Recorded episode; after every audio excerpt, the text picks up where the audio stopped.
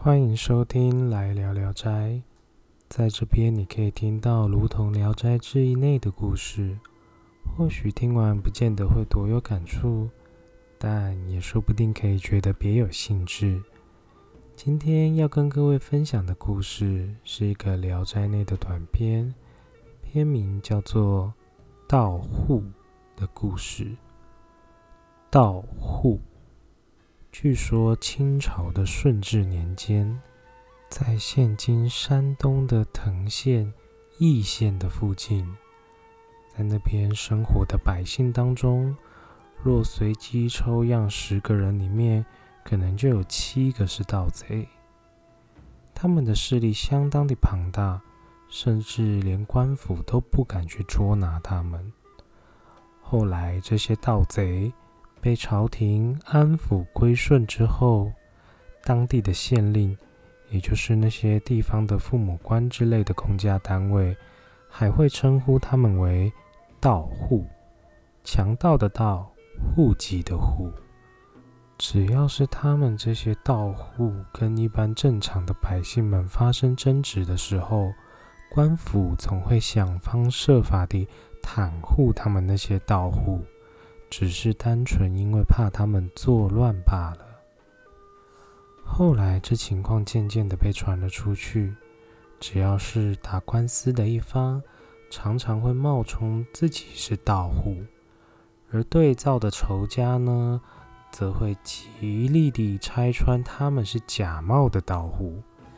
每当争执的两方把书状呈报上去的时候，两方的是非曲直都暂且不论，都是先在盗户的身份真伪上面反复地互相攻击着，总是请求官府严查明断。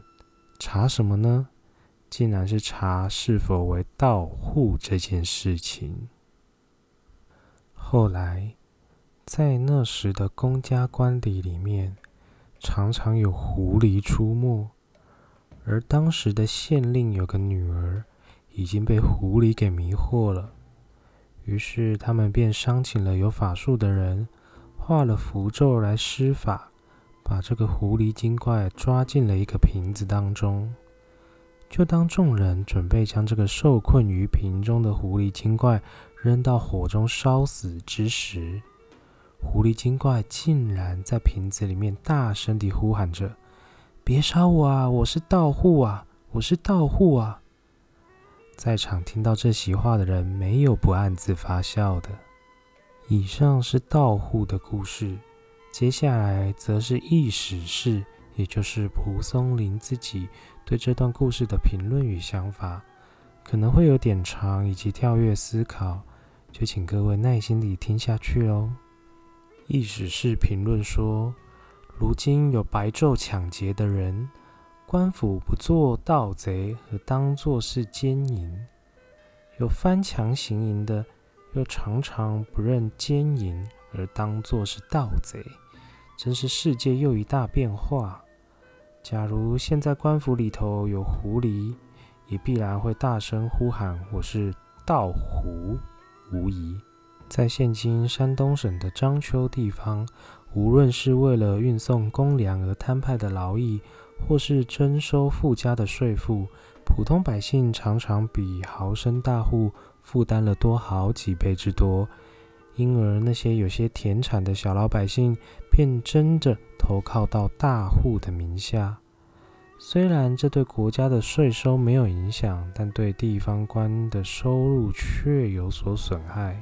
县令钟某某写了一份报告，请求革除这种弊端，并获得了朝廷的许可。官府一开始让投靠到大户名下的百姓。自己交代实际的情况，但后来有些刁民拿这类的事情当做是一些讹诈的手段，谎称自己在几年内卖出去的田产都胡乱说是挂名投靠的，这就与原来的买主打起了官司诉讼，而县令竟然都袒护这些刁民，所以有很多善良懦弱的人。都丧失了自己的田产。有位名叫李某某的李生，被另一个贾某某告到了官府，双方一起到公堂对质。某甲称呼李生为秀才，李生这时却大声的与其争辩，声明自己并非秀才。两人吵闹不休，县令问其左右，大家都证明李生是真的秀才。县令这个时候就问李生。为什么不敢承认自己是秀才呢？李生回答道：“这秀才的名号，且先不管他，等争完了田地之后再当秀才也不晚呢。”哎，盗贼的名义大家争着冒充，而秀才的名义争相推辞，真是天大的怪事啊！此外，还有人写了这样的匿名书状，上面是这么写的。告状人袁壤为违法侵吞田产之事，向官府陈述如下：我因年老不能出公差劳役，有城边良田五十亩，于春秋鲁隐公之年，暂时挂在二生颜渊的名下。如今。官家法令森严，理当自首交代真相。可是颜渊这个恶棍长期不愿返还于我，将田产据为己有。我前往说理，被他老师率领恶徒七十二人用棍棒毒打一顿，受的伤已经到了快残废的程度。又把我锁到一个小胡同里，每天只给我单食瓢饮，也就是粗茶淡饭。使我差点饿死。凡这样侵占他人田产之事，即请上司严加追究，以便让我以血汗挣来的田产归还原主。由此上告。这段告状的奇文，可与当年有人写的道直控告贤人伯夷叔齐的书状媲美了。上面这篇就是盗户的故事，以及后面意史式的评论。我自己是觉得意史式的评论有点想要借题发挥，以及有点想要写一个以现代的角度来看，就是讽刺反串文的概念。然而对我来说呢，对我来说，盗户这篇故事。很直观的来看，就是人们总是会为了对自身更好的利益，进而放弃自己原本的身份，而去主张自己属于另外一个群体，也就是把自己贴上另一个标签，纵使这个标签其实本质上面并非多么正面的一件事情。可见，想改变自己成为另外的样子活着，这个议题从以前就存在着。甚至还会用故事的形态包装着，放到现代来看，我们何尝也不是如此的在过活着呢？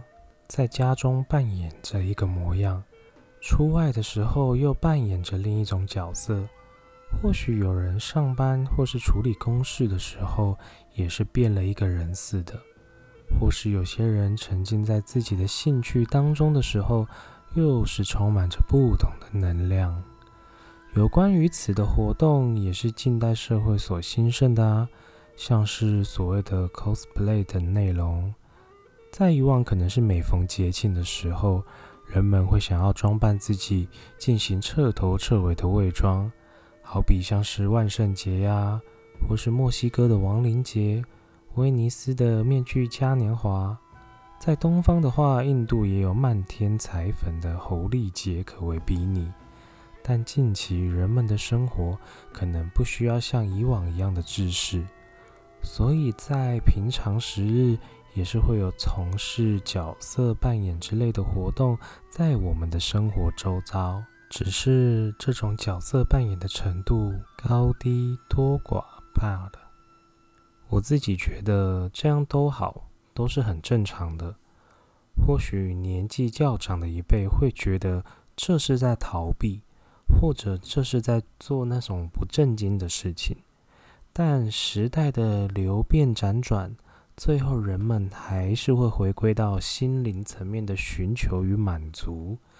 假设做这些事情能为现代的物质化社会填充进一些或说更贴近一些所谓的灵魂满足，那么又怎么能够说这些事情是不正经，是在办家家酒呢？不好意思，结果我自己的话题反而好像扯得更远了。但我认为，不管我们原本是怎么样的人，或说我们想要假装自己是怎么样的人，总是要回到最根本的想法去厘清。那就是要对自己多有信心一点。每个人在不同的时段，本来就会面对到不同的人事物，而各种的人事物本来就都会有不同的面相。只要我们自身跟故事里面的人不一样，不但知道，也还记得自己的本心与初衷就好。不见得喜好角色扮演的人都会是想要逃避的人，或是坏心眼的人呢？至少我自己是这样认为的。在《聊斋志异》内的故事，虽然跟花妖狐媚、奇人鬼怪有关，但多半都可以从中窥探一些人性层面的问题。毕竟有时候人比鬼更可怕，不是吗？最后，欢迎各位到我的 IG 留言，告诉我你想要听什么样的故事，或者可以点进我的简介里面随喜打赏，让我更有动力说故事给各位听。感谢收听来聊聊斋，我是掷地有声，那我们下次再见。